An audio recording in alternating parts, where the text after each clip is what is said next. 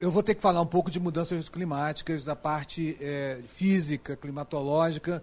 Não é minha área. Eu vou reproduzir é, alguns conhecimentos que eu tive que aprender para trabalhar. O economista ambiental tem esse problema, né? ele tem que trabalhar multidisciplinar, direito, biologia, é, clima, etc. Tal, saneamento, essas coisas todas. E depois vou entrar na parte de como a categoria econômica observa e trabalha essas questões, tá? para terminar na parte de precificação. É, é, é, é, um, é, um, percurso muito longo. Eu é, é, agora estou, muito nervoso com a apresentação do Eliezer. Que, então, é, talvez para alguns já estejam familiarizados com o tema. Eu peço desculpa, para outros eu vou pedir é, um pouco de paciência para que a gente possa galgar essas etapas. A gente tem. Obrigado.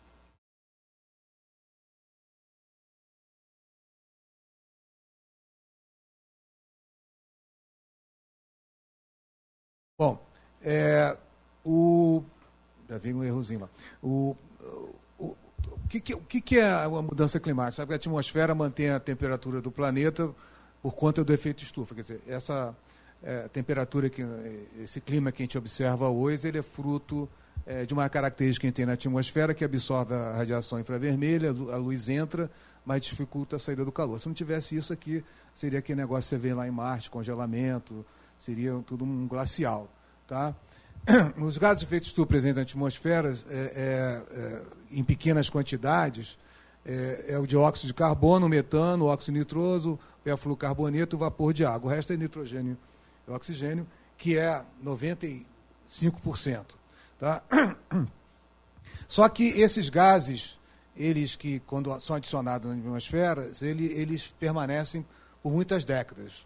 Por exemplo, o CO2 fica 100 anos, é, 30 anos, o, o, metano 100 anos, cada um deles tem um, um, tempo de ficar na atmosfera.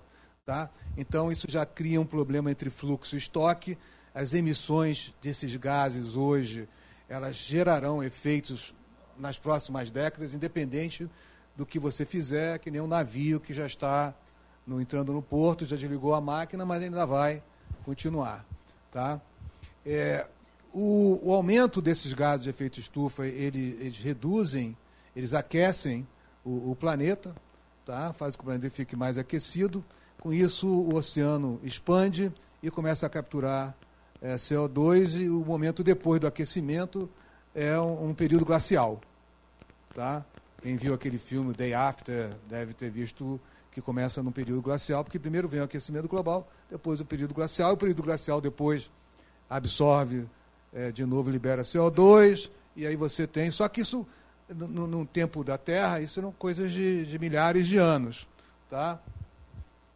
Então, o, o, aquecimento é apenas o começo das mudanças climáticas, que podem ser para aquecimento e para o período glacial. Tá? E o que a gente sabe hoje é, é, é, é o grande um dos primeiros debates que nós vamos travar aqui, né, não, não vamos nem travar debate porque não tem por que travar. As primeiras questões que nós vamos colocar aqui que são controversas, tá?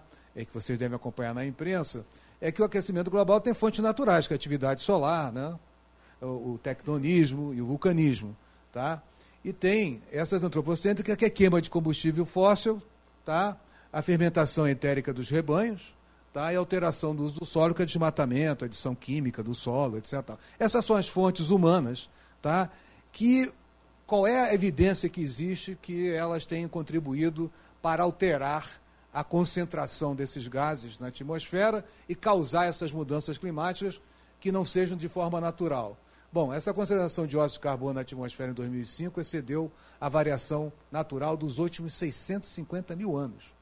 Como é que vocês devem ter visto na televisão? Ele vai lá nos polos do planeta, entra lá com um tubo, pega o gelo a muitos metros e vai, como aquilo vai, é, como é sendo absorvido para a atmosfera, isso vai sendo é, é, o footprint no gelo, tá? É, nós temos 379 partes por milhão de volumes. Hoje, um aumento de quase 100 sobre a área industrial. Então, nos últimos 200 anos, você chegou a, a 379, hoje você, é, a 320, hoje já está em 379. Tá? Então, isso é uma evidência. A outra é que a temperatura é, média global de superfície aumentou de 0,7 graus nos últimos 100 anos, o que, em relação aos outros 6 mil anos atrás, você não observava isso. Tá? E, o, e o nível mar, do médio do mar subiu de 2,5 milímetros por ano na década de 1990 e agora está subindo 3,4. Então, são evidências que essa pequena quantidade de gases que são é, é, de fontes é, da atividade humana, embora sejam pequenos, estão contribuindo para uma aceleração desse aquecimento global. Tá? Então, uma das grandes é, discussões é se não tem algum fenômeno natural que nós não estamos observando, tá? que estão criando essas mutações tá? E, e tem uma correlação espúria com as emissões dos gases de efeito estufa, esses das atividades humanas. Aí tem um argumento tá, que diz, bom, é, é, se houver uma outra fonte natural tá, que esteja aumentando a concentração e gerando essas mudanças climáticas, a redução dos gases de efeito estufa humanos vai se tornar, continuar necessária, porque você não conseguirá controlar a fonte natural. Você tem que controlar, então, as fontes que você são endógenas, que são da atividade humana. Então, essa discussão é, é, se, é, se vem das fontes humanas ou não, não interessa, porque se está aquecendo, nós temos que reduzir a concentração de gases. O único que a gente controla são aqueles queima de combustível fóssil, fermentação entérica dos rebanhos e uso do solo. Não sei se eu fui convincente, o, o ministro do Meio Ambiente não acredita nisso. Então, vocês não fiquem à vontade, se não, não acreditarem também, eu é respeitoso. Tá? Bom, é, tem um problema do aquecimento global, porque está falando que vai aquecer, só que nós estamos falando de uma média global. Tá?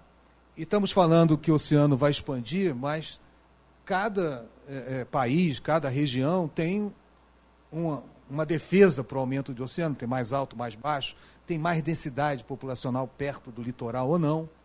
Tá? Então, nós temos uma questão é, que é muito relevante quando a gente vai fazer a discussão, e ela vai ser muito relevante porque ela vai introduzir incerteza quando for na, a tomada de decisão. Tá? Primeiro, é o que o efeito é não linear. Nós estamos falando aqui, repararam que é, leva é, 6 mil anos para variar um pouco, os 20 anos varia já uma, uma quantidade de 50 ppm, depois, em 30 anos, 40 ppm. Então, é um efeito não linear. Não quer dizer que vai ser um pouquinho igualzinho todo ano. Há um, um, uma concentração que vai aumentando não linearmente e vai gerar danos não lineares. Porque o aumento, por exemplo, de temperatura de 1,5, nós vamos falar de 2 graus, tem um, uma consequência tá? É, é, que, que é vamos falar o seguinte, uma concentração de 4, um aumento de 4 graus, não tem um, um, um dobro só dos danos em 2 graus. É, é, um, é, um, é uma, uma proporção não linear, ou seja, 4 graus vai gerar N vezes mais do que um efeito de 2 graus. Tá? Além disso, tá, o que, que são esses danos que vão acontecer? São os eventos extremos, porque ela vai aquecer, vai ficar melhor né? na Europa, vai ficar melhor ali. Não, mas o problema é da média do aquecimento, não é o calor ou o frio. É como isso afeta o oceano, como isso afeta os períodos de chuva, tá ok?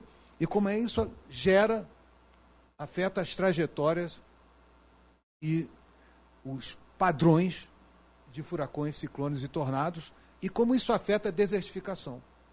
Tá? Isso nós chamamos, não nós, mas os, os climatólogos, né? chamamos de eventos extremos. Tá? Não é você ficar com mais calor ou com mais frio. O problema é que você vai ter um período de seca muito mais longo, um período de chuva mais longo. Por isso que você vê na imprensa essas cidades que estão inundadas, regiões que estão inundadas, agora aconteceu no sudeste da Ásia. Pessoal, ah, isso já é, se não é mudança climática, este é o efeito dos eventos extremos quando essas mudanças climáticas acontecerem. Tá? Então você tem é, os furacões. Esse ano, então, foi um, né, uma parada né, é, de furacões, etc. Tal. É claro é, que é, é, é, tudo isso aqui são eventos extremos. Se acontecerem nos primeiros 5, 10 anos, vai ser uma catástrofe. Catástrofe, mas pode ser que o, você tenha, que nós chamamos medidas de adaptação. Né? Você pode remover toda a população para o interior do país, você pode construir diques, você pode construir é, uma agricultura menos intensiva em água, você pode ter cidades que vão ter proteções contra furacões, tornados. Tá? Você pode fazer adaptações que vão levar décadas para serem implementadas e, mais ainda, serão desigualmente implementadas. Alguns países terão capacidade de implementar isso rapidamente, outros países em menor capacidade de se adaptar. Isso vai tornar mais desigual ainda o mundo e, obviamente, vai acontecer na, na, nas pessoas do mesmo país, as pessoas que tiverem mais renda vão ter capacidade de ter mais medidas defensivas do que as mais pobres. Isso tudo traz tá, é uma intensidade padrão desses eventos muito diferenciado espacialmente no planeta e mesmo dentro de cada região. Tá? Então, isso é capaz de mudar não só a, a, a, a disposição geográfica das atividades humanas e das densidades populacionais, como criar é, um gap entre regiões e entre indivíduos muito maior do que hoje. Tá? Então, é, é a história é, é de, um, de, um, de um. Quando você teve. Esses furacões, se você olhar, não precisa ir muito longe. Quando passa por uma cidade, vê quem sofre mais. Né? É o mais pobre. Né? Vê é, quando tem um terremoto num país do Irã e tem um terremoto é, no Japão. Quantas pessoas morrem? Né? De ordem de 100 no Irã, por uma escala até menor do que no Japão. Por quê? São países que têm capacidade de se defender. São pessoas que estão em cidades, em áreas que têm uma melhor drenagem, uma melhor proteção para esses eventos extremos. Então, essa intensidade, esse padrão espacialmente diferenciado, vai se associar a uma outra questão, né, que eu costumo brincar que é civilizatória, que vai ter movimentos de população enorme. Tá? Não sou eu que me estimo isso, tá? Eu estou lendo o relatório do IPCC. Tá? E, e, esses movimentos, vocês já viram o problema de imigração atual, né? que é por causa de uma guerra na Síria o que levou. Imagina agora que a região mais afetada pelos eventos extremos vai ser o sudeste da Ásia. Paquistão, Índia, Vietnã, Camboja, tendo que sair para onde? Para a Europa. Né? Imagina o que vai ter de conflito né? é, é, é, é étnico, racial. Tá? Então você tem esses eventos, eles podem daqui, a humanidade pode sobreviver 40, 50 anos, se adaptar, se organizar, ter quatro, cinco guerras, acalmar, mas não é uma trajetória que você quer, como diz essa Greta, né? não, não é o que eu queria para o meu futuro. Eu não quero chegar aos 30 anos e passar o resto da minha vida vivendo catástrofes ambientais né? e não ter uma vida digna e tranquila. Tá? E esses, é, é, é, o que nós estamos vivendo agora, quem demorou muito tempo para reagir, e a nossa reação hoje é, continua lenta, é que, como eu falei do fluxo estoque, se eu não conseguir reduzir essas emissões rapidamente, esses acontecimentos vão tomar lugar, porque é o problema da concentração que dura 30, 100 anos na atmosfera. E que os, os cientistas chamam de tipping points. Ou seja, vai ter um momento que você vai querer reduzir emissão para salvar a geração daqui a 100 anos. Mas essa vai ter que, numa situação de catástrofe, ainda reduzir as emissões. Olha que cenário. Né? Você está vivendo com uma catástrofe climática e ainda vai ter que reduzir as emissões. Você atingir esse tip point, que os cientistas de clima chamam, é quase que uma situação de trevas. Tá? Então, é uma coisa muito complicada. É por isso a urgência de tratar esse tema. É por isso que cada ano que passa, isso fica mais complicado. E não é à toa que vocês viram nos últimos meses dessas discussões várias pessoas falando que a gente não está fazendo nada. Depois eu vou explicar que alguma coisa nós estamos fazendo, tá? Mas o que acontece é que dado tudo que o, o, o, planeta já se organizou e se coordenou para fazer, a gente não vai evitar um aquecimento de 1,5 graus a 2. Mesmo que todo mundo faça tudo que está proposto no Acordo de Paris e outras coisas, nós vamos ter um aquecimento de 1,5, 2. Isso já é dado. Tá? Que é, um, um, é, é uma situação, não é catastrófica, os eventos extremos mais radicais acontecem depois de 2 graus, mas você já está tá brincando no fringe, né? na fronteira. Tá bom? Bom, acabou a parte clima, agora vou entrar na parte que eu fico mais tranquilo. Falei rápido anterior porque eu fico inseguro. Tá? Essa aqui eu vou levar um pouco mais tempo, tá? porque é uma área que eu domino mais. Tá? Quais são as consequências negativas daquilo tudo que eu falei? Tá? É, você tem as áreas costeiras, somente onde tem densidade urbana, elas ficarão inviáveis. Então você já pode imaginar, por exemplo, no caso do Brasil, né, do Sudeste Asiático, dos Estados Unidos, inclusive, que consequências essas seriam. Tá? Então, tem migração populacional para dentro dos continentes. Tá? Você vai ter aqueles aumentos de cheios na cidade do campo, um aumento do perigo de seca, doenças que são transmitidas tá, é, por vetores e pela água, elas não só pela mudança do clima, porque esses vetores e a água têm é, uma reação à, à, à temperatura, como também pela migração. Tá? Incêndios florestais e de pastagens, isso todo mundo já percebeu, né? Tá? Redução do estoque de peixe nos oceanos e rios, isso é um. É, é, é, porque o, o, aqui em São Paulo vocês têm um grande, maior cientista de clima, que é o Carlos Nobre, né? E ele fala: o problema da mudança climática é o oceano. Tá? O oceano é o regulador do mundo. A gente só tem a temperatura do oceano. Né? O, quando aquece, as correntes param. Quando param, esfria o planeta. Né? E essa mudança toda da salinidade que o CO2 leva nos oceanos, ela devasta a biodiversidade dos oceanos. Então imagina o tamanho da população mundial que vive subsistência do, do oceano e dos rios. Tá? Perda de instalações operacionais da infraestrutura de transporte, tá?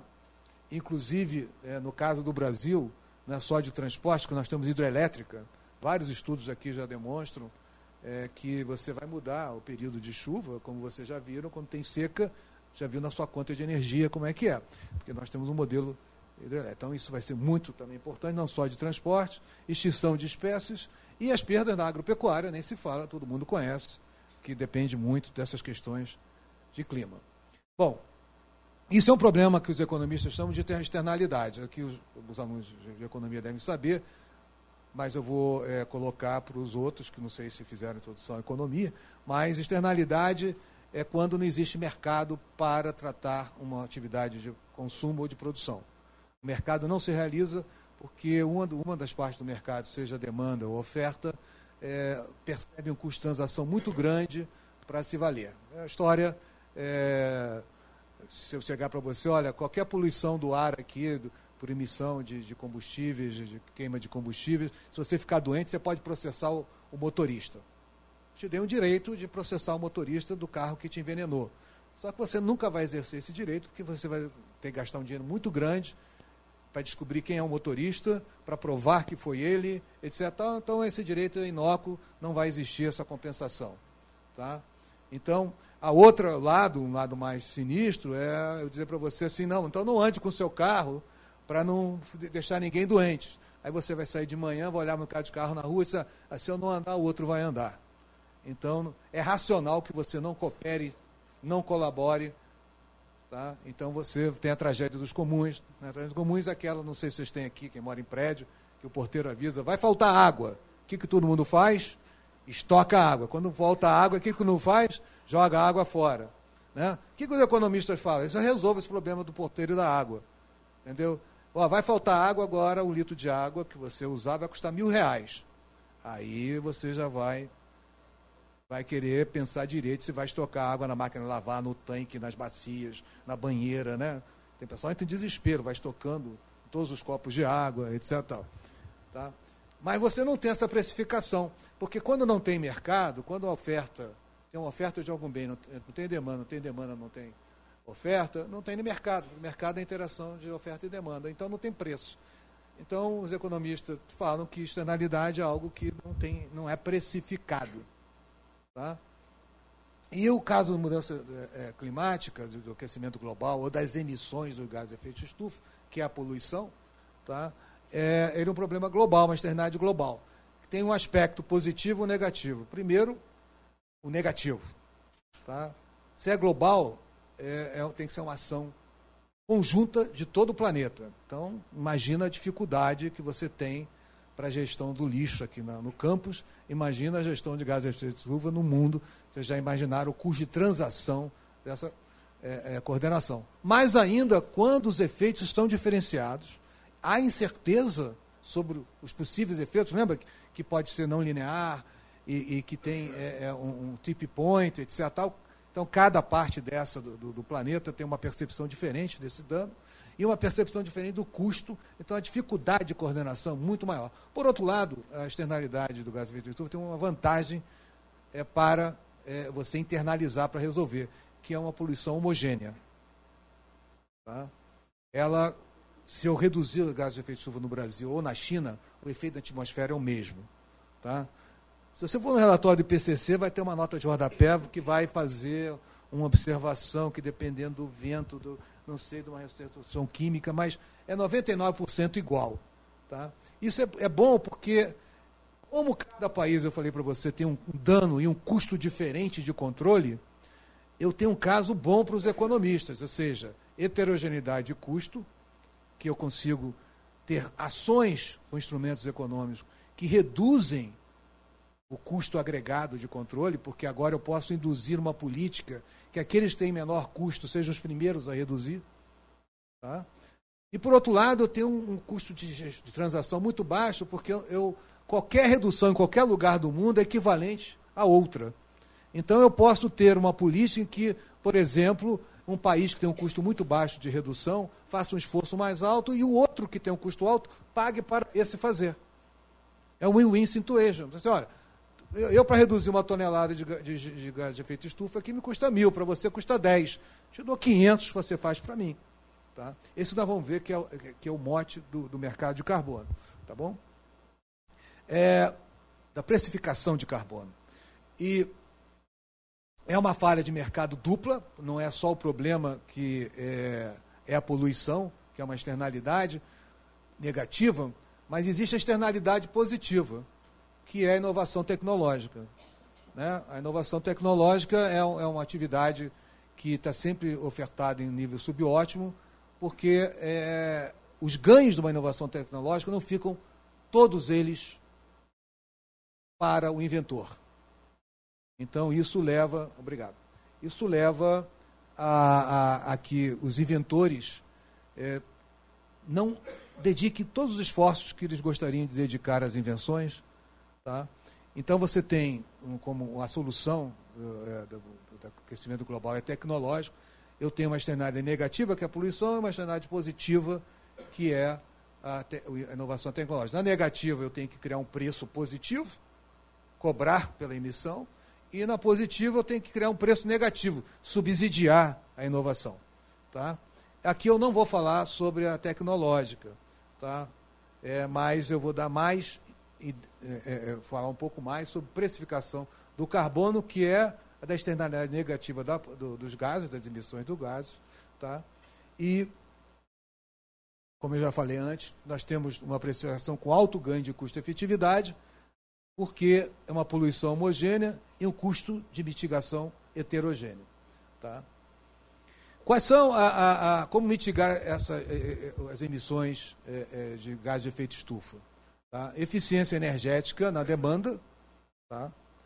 E, e, de novo, se você tem muitas opções de reduzir a sua intensidade de consumo de energia fóssil por unidade de PIB gerado, você tem um custo muito baixo, porque você tem um avanço muito grande em eficiência energética.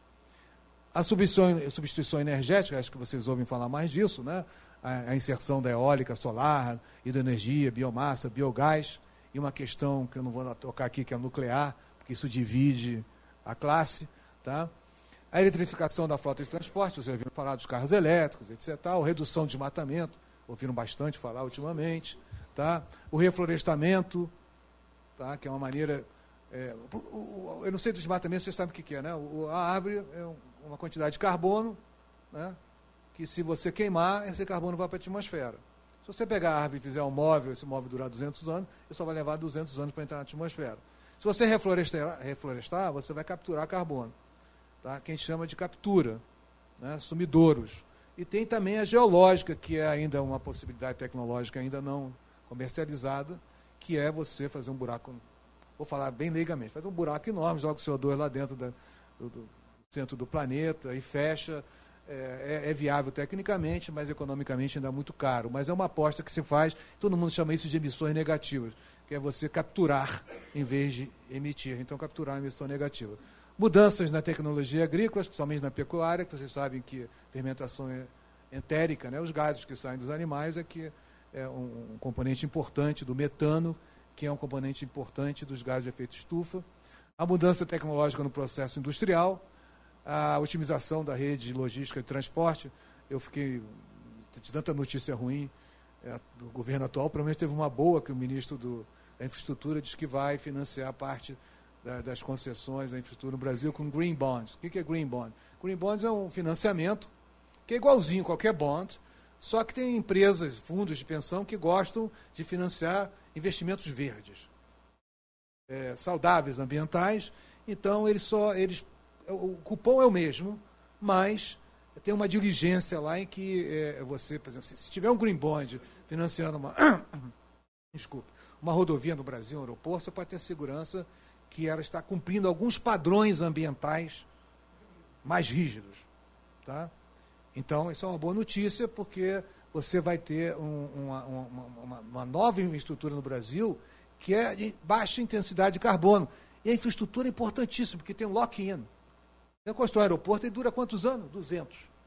Uma rodovia, uma ferrovia. Se ele, ele é gerador de muita emissão, que o traçado dele porque a forma como ele foi construído é de alta emissão, você não vai destruir aquela infraestrutura. Tem um, um problema de, de strange, né, capital, que você vai viver com aquilo para sempre. Como o outro ponto, habitação. 30% das emissões de gás de efeito de estufa vêm de moradias, onde a baixa eficiência energética, né, enorme.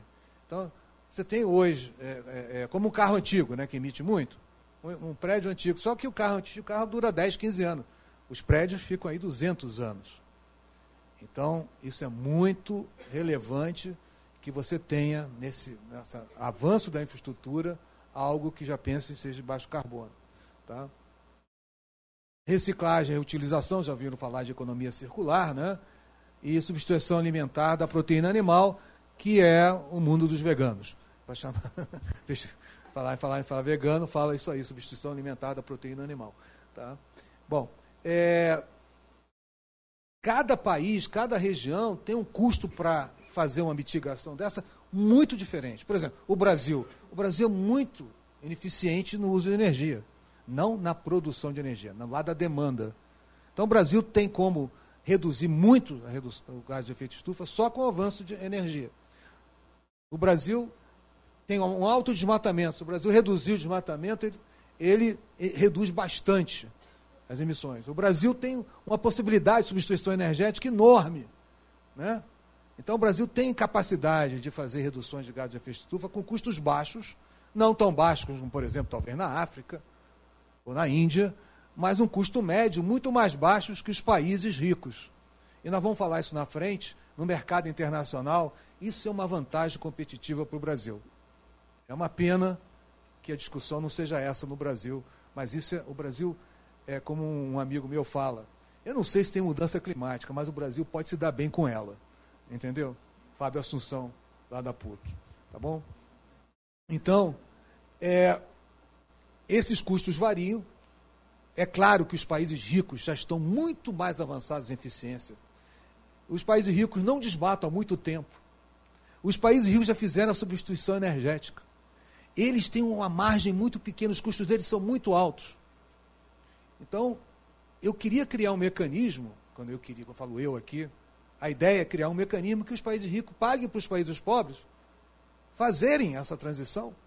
E olha, não é bom você ser eficiente energético, mas faz mais barato o seu produto. Não é bom parar de matar, vai proteger a biodiversidade, os rios. Né? Não é bom ter uma energia limpa, né? em vez de ficar jogando, queimando óleo, combustíveis e gás. Então só tem vantagens. Então a segunda é a seguinte: mesmo que a mudança climática não existe, combatê-la faz muito bem, que são os co-benefícios. Ok? Bom, só que a, a, a, é, é, os custos que os países observam isso, eles vão mudar ao longo do tempo.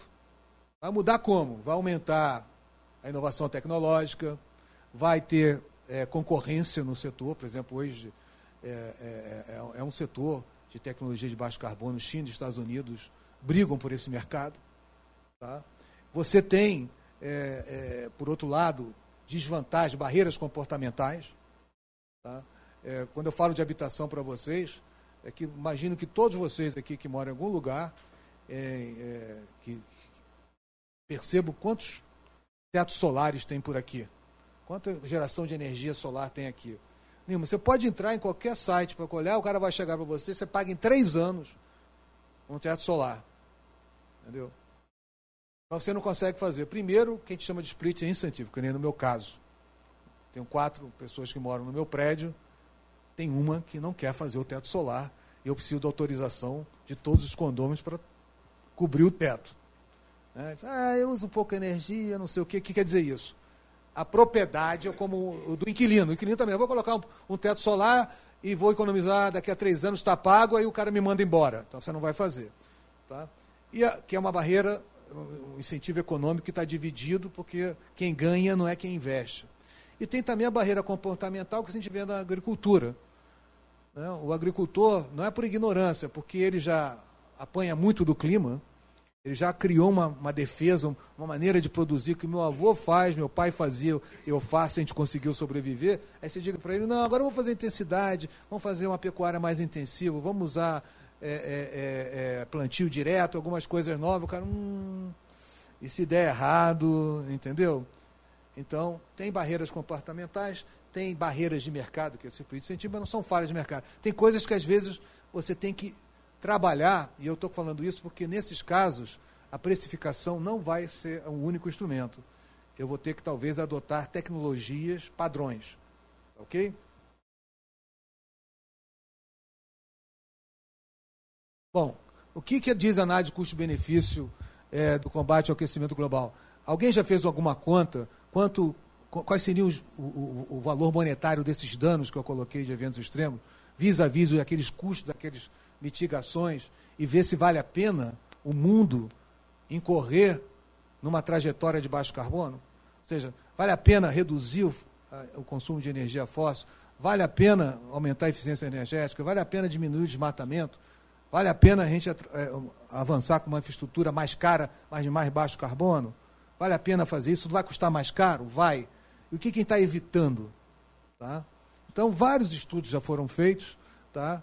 eu não resolvi não citá-los aqui, tá? É assim, na, na, na, nos slides, mas só para dar uma ideia para você, para vocês que têm, é, é, é, são muito sensíveis como eu meço os danos e como eu calculo a trajetória dos custos de mitigação.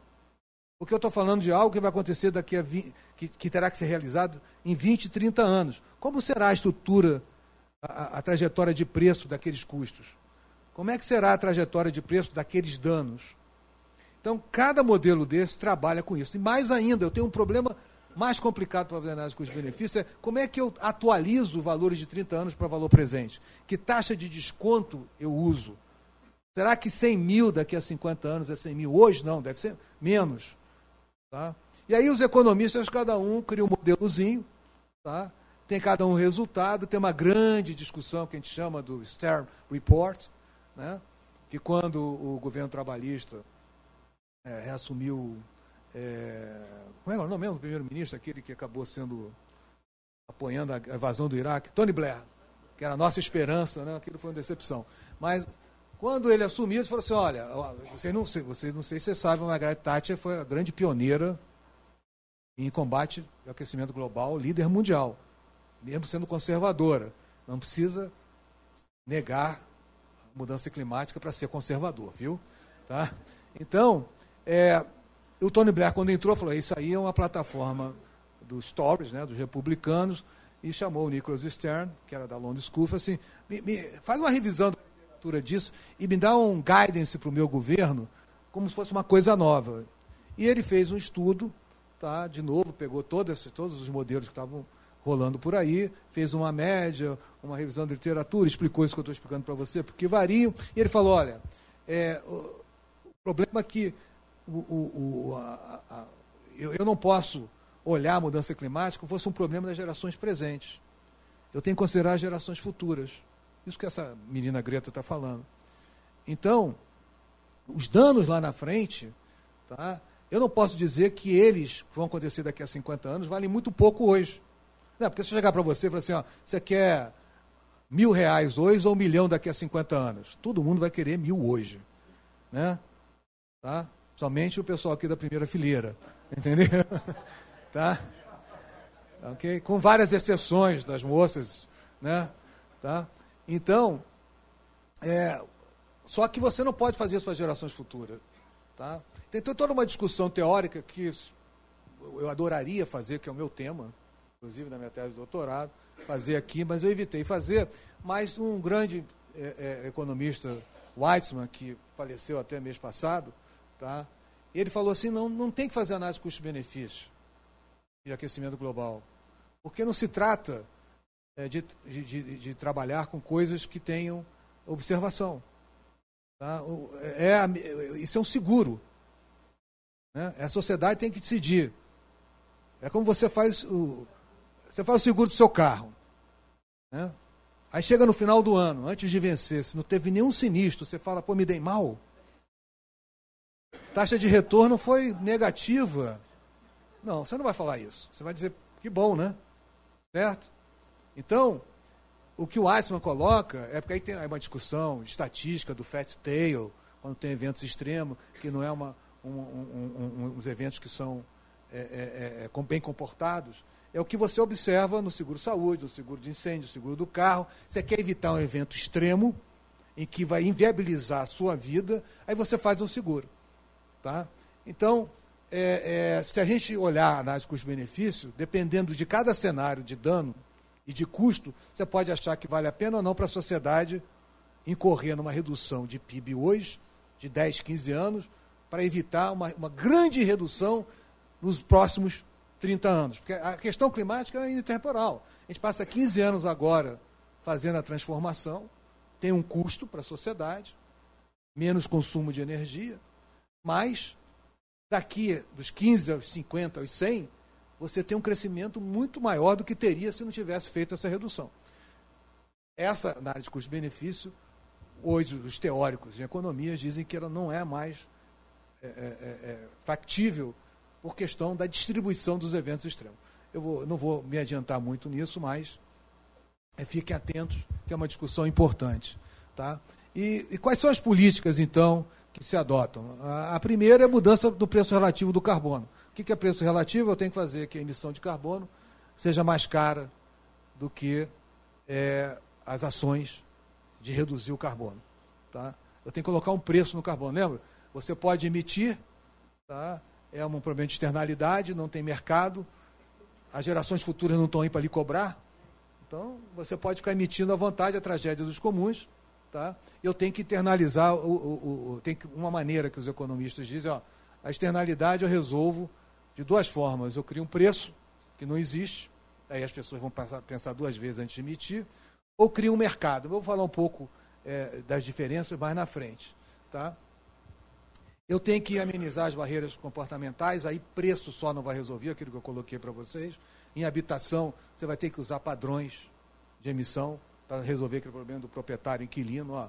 Todo mundo vai ter que ter teto solar, todo mundo vai ter que ter é, é, é eficiência energética, é, é, coisas, gestão eficiente de energia, etc. Tal, que chamamos de smart building, né?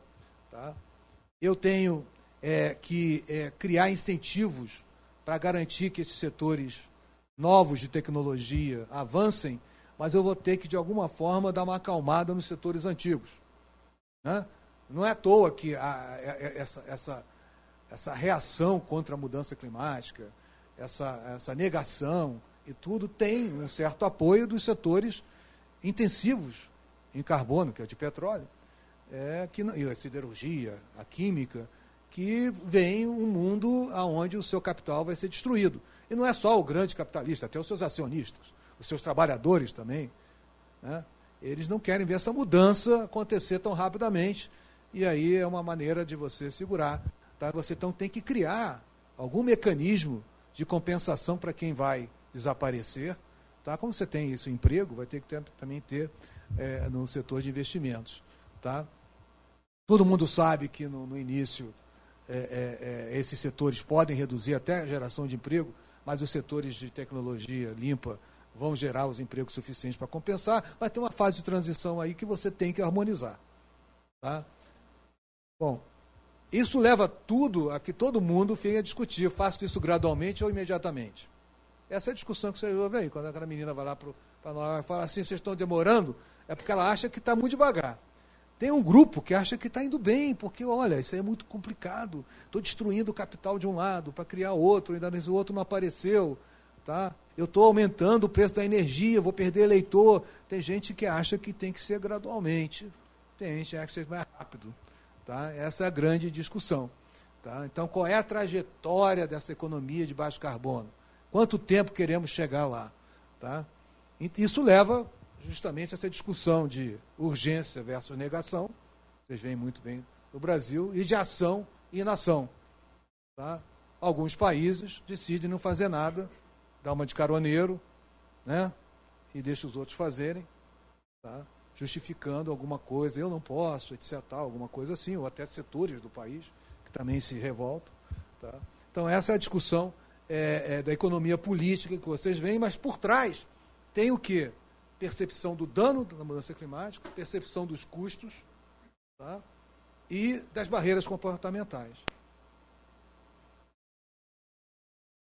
Bom, o que, que temos de, de ações é, para internalizar uma externalidade global? Não daria para fazer isso se não tivesse uma convenção diplomática. O que é uma convenção diplomática? É quando os países se reúnem sobre a tutela é, da ONU e assinam um acordo global.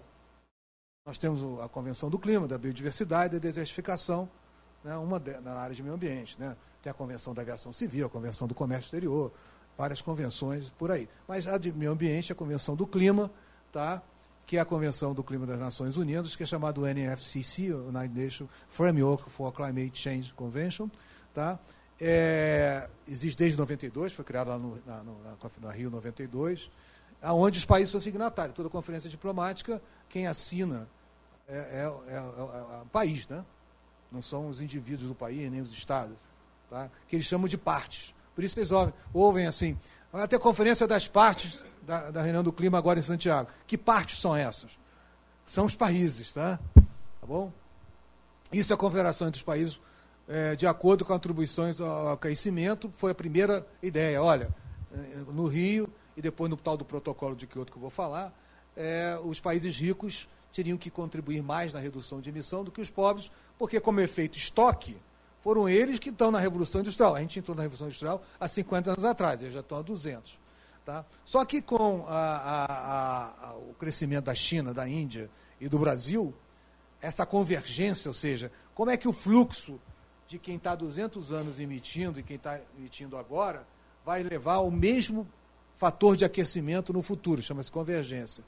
Como a China e a Índia, além de crescerem muito rápido, têm uma população muito grande, tá?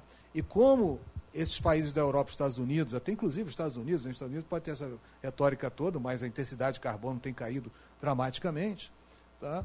Então, é, nos últimos 40 anos, tá, eles continuavam ainda é, sendo os grandes contribuintes para o aquecimento embora o fluxo ainda estivesse caindo. Mas depois, com a China e a Índia, a, a, convergência se dará daqui a 40, 50 anos.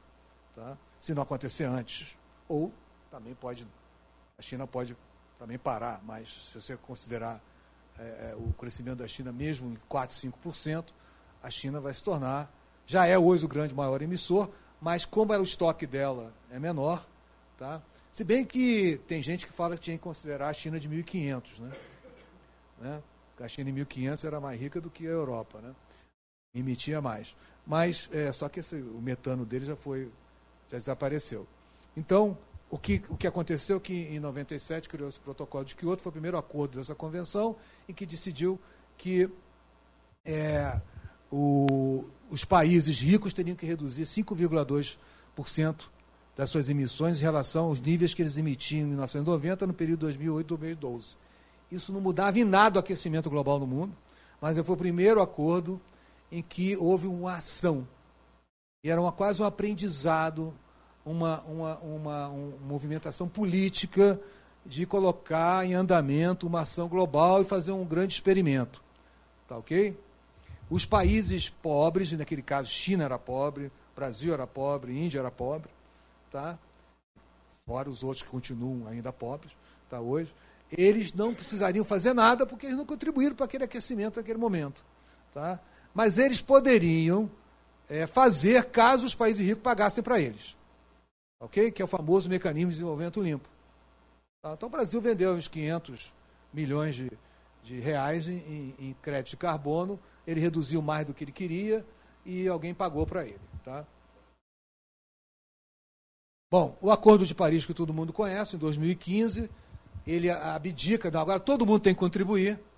Tá? Como não, ninguém resolvia isso, passou-se cinco anos discutindo, não se criar um critério. É população, é PIB, é não sei o quê, como é que eu começo a minha contribuição, a sua. Vamos fazer o seguinte: cada um faz uma meta voluntária, diz quanto cada um quer e acabou. Tá? O Acordo de Paris foi um sucesso é, porque todo mundo aceitou dar a famosa NDC, tá? que é uma contribuição voluntária nacionalmente determinada.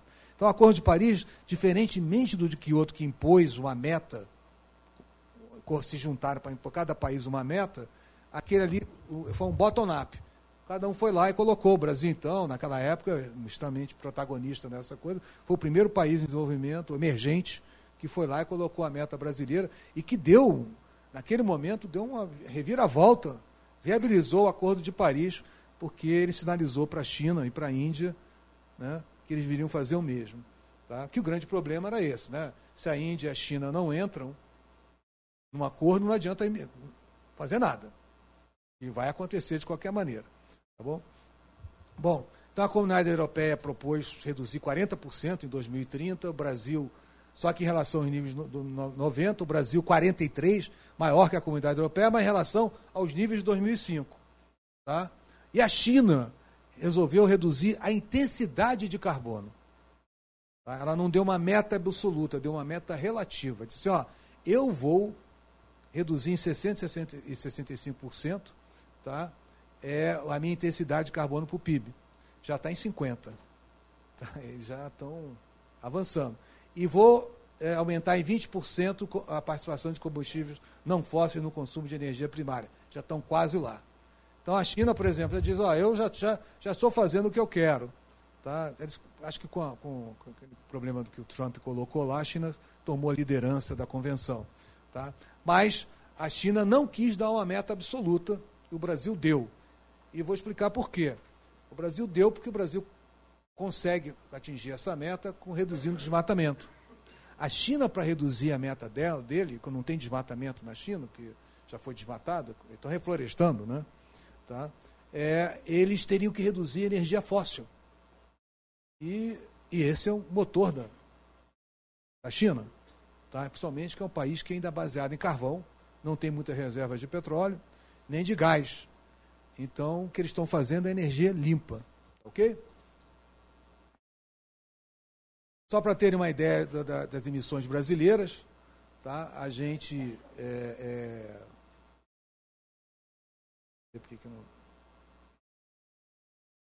As nossas emissões, tá? você repare aqui que a energia estão crescendo, tá?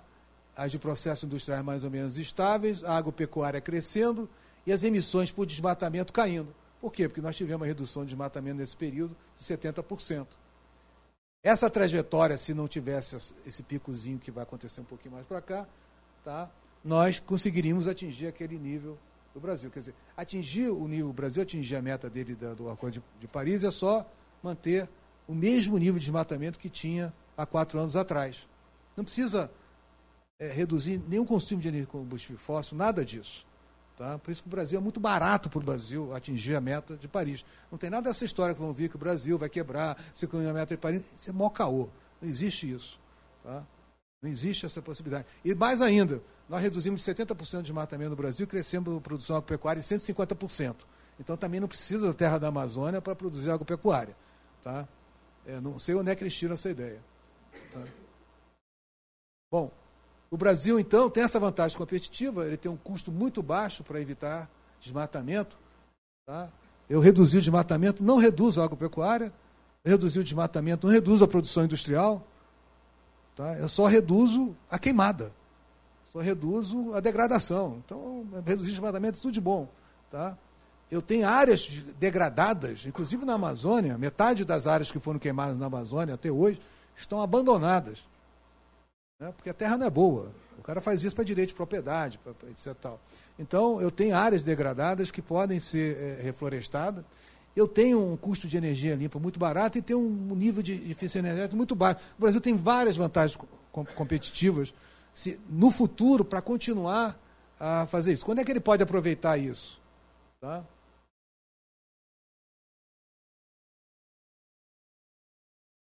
Bom, primeiro, internamente, o Brasil pode criar um mercado de carbono. Esse mercado tem duas maneiras de criar: um preço, que é um, um imposto, ou você criar um mercado em que você divide direitos de emissão. Vou reduzir 10% das emissões de gás de estufa de todas as indústrias no Brasil. Todo mundo agora tem que reduzir 10%. Só que uma indústria pode reduzir pagando para outra indústria fazer para ela. Tá?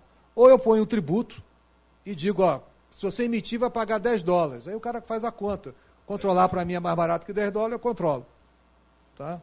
É, o, os dois são equivalentes do ponto de vista teórico, a única diferença é incerteza e custo de transação.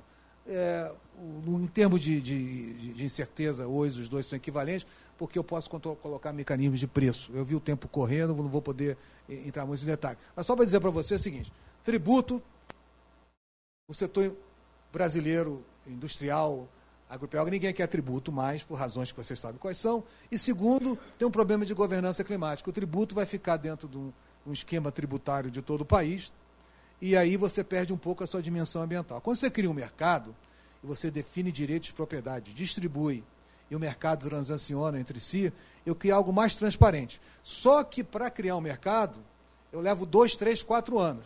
E um tributo, eu defino hoje e amanhã a Receita prontinha para cobrar. Quem tem pressa faz tributo.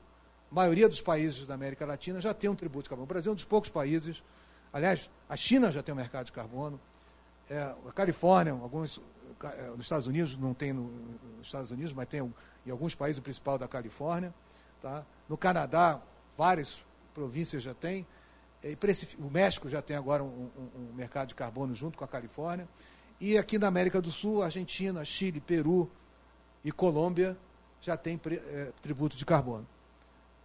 É, o nosso, a comunidade europeia também tem um mercado de carbono. Nossos principais parceiros comerciais não têm precificação do carbono.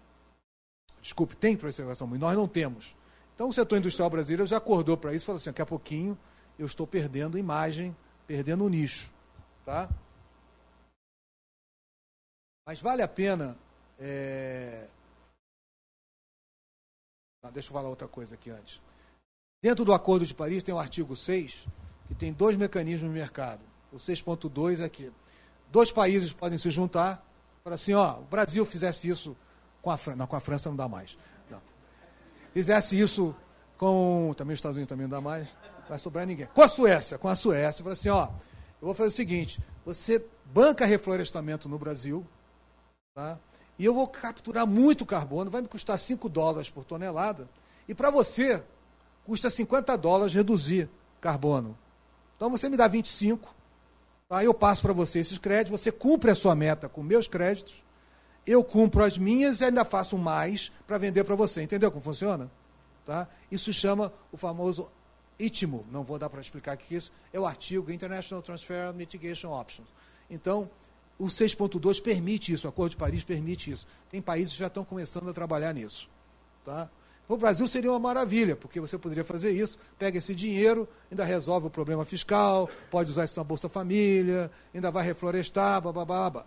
Tá? Tem um 6.4 que o Brasil criou. Lembra daquele mecanismo de desenvolvimento limpo? O que, que era isso? Eu vou lá, monto um projeto de lixo, que eu vou pegar o gás do lixo, virar, metano do lixo, vou virar biogás. Com isso, era um lixo que eu não teria na minha política o tratamento, mas você pagou para eu tratar o lixo para virar gás, eu vou tratar o lixo, mas não vou fazer ele de gás, custa caro. Você me paga para tornar o lixo em gás. Com isso, eu substituo gás natural, e o meu gás tem menos carbono, então eu ganho créditos e você usa no seu, na sua NDC, tá? e eu agora não posso usar na minha, que é o 6.4. A posição do, do governo brasileiro é que ele vai vender esses créditos, mas não vai ajustar a NDC brasileira. Aí o mundo está dizendo para o Brasil que não vai comprar esses créditos. Então o setor empresarial brasileiro se organizou para dar uma pressão no governo. Assim, olha, isso é besteira, nós temos grandes vantagens competitivas. Então você não pode fazer isso, que você vai fechar os mercados para a gente. Não adianta a gente produzir muito crédito e ninguém quiser, quer comprar. Tá? Então nós temos um debate muito sério hoje, é que como a negação da mudança climática, levando a negação para o Brasil perder suas vantagens competitivas. A sorte é que o setor empresarial vê nisso oportunidade de negócio e está pressionando o governo. Não posso falar mais para do tempo sobre isso. Tá ok? O mercado nacional é, é, brasileiro. É, deixa eu contar uma história para vocês rapidamente. É, sabe quem é o modelo de equilíbrio geral? É, os economistas eles eles, eles modelam a economia como um todo. Ou seja, se aumenta o preço da carne, vão comer mais frango, não vão? Então ele vê, o modelo criminal, ele consegue ver os efeitos no setor carne e no setor frango. Um cai e o outro cresce. Então são as relações intersetoriais da economia, por isso que é modelo de equilíbrio geral. Vários estudos, inclusive aqui da USP, tem um muito bom do Haddad, lá da USP São Paulo, São Paulo Cidade, não sei se chama assim USP São Paulo, é isso? É, em que tem esse modelo, em Minas Gerais tem outro, no Rio de Janeiro tem outro, tá? em Pernambuco tem outro. Vários modelos de equilíbrio geral que o pessoal usa. Quanto que, se o preço do carbono no Brasil aumentar, qual é a perda de PIB? Se aumentar de 10 dólares, em que 10 dólares a gente tá, pode gerar muita redução de emissão para vender para lá fora, o PIB brasileiro vai perder entre meio por cento e menos meio, vai crescer, sabe por quê?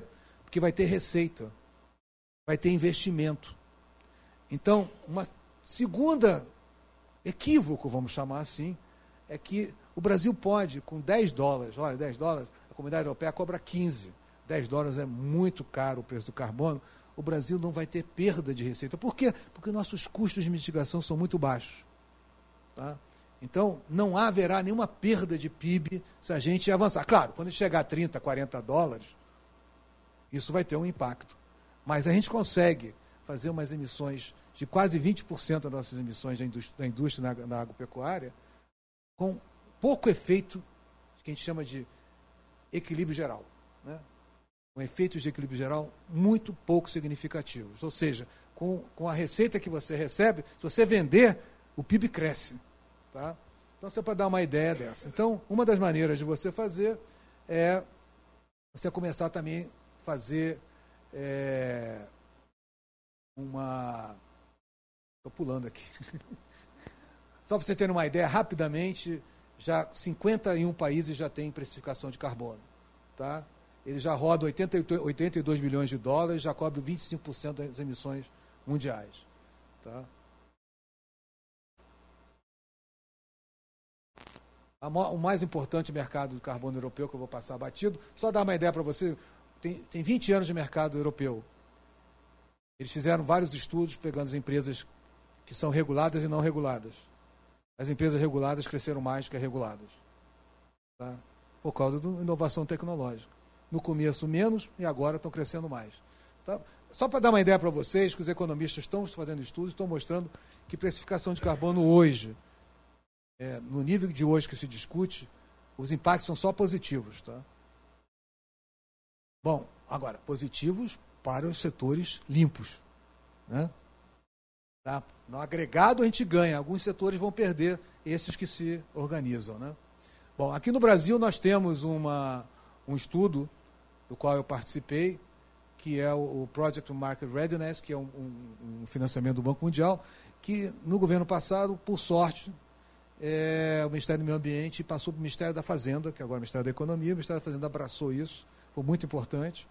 A gente passou três anos estudando várias modelagens. Esses, esses modelos que eu estou falando para vocês são de lá, é, como vai ser a precificação, etc. Tal. É uma coisa muito detalhada, entendeu? É, só para mostrar para vocês, todos os setores teriam uma precificação, não vai dar tempo de olhar isso tudo.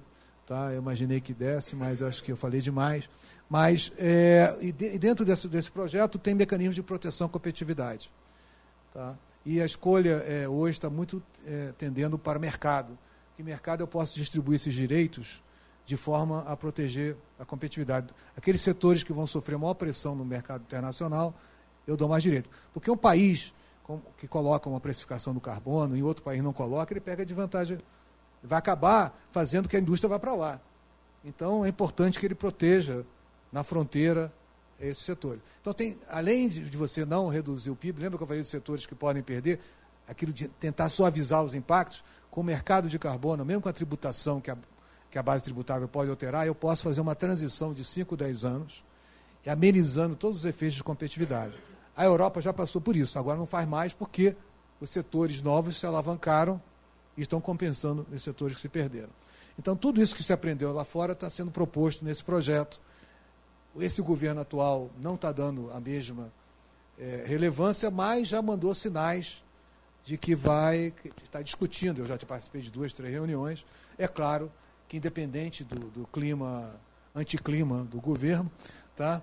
É, há também uma agenda econômica que esse aí está lá um pouco lá atrás. Tá? Mas não, nem tudo foi perdido, há uma grande quantidade de conhecimento. Quem quiser, vai lá e coloca PMR Brasil no Google e baixa todos os estudos, etc. Tal. Ou, se o Elisé me pedir, eu mando os links, etc. Tal. É um trabalho, mas também assim, 150 páginas. Né? É, é uma coisa bem detalhada. Tá bom? Aqui só eu deixo um pouco as referências para vocês. Acho que já tem até aí. Sem nenhuma conclusão, sem nenhum fechamento é, é, nem poético, nem, nem com apoteose, mas eu, muito obrigado, viu?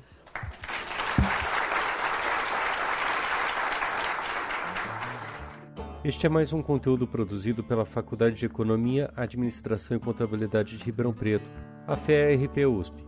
Veja todos os nossos conteúdos em vídeo em nosso canal do YouTube ou acesse o site media.ferp.usp.br para acompanhar também nosso podcast.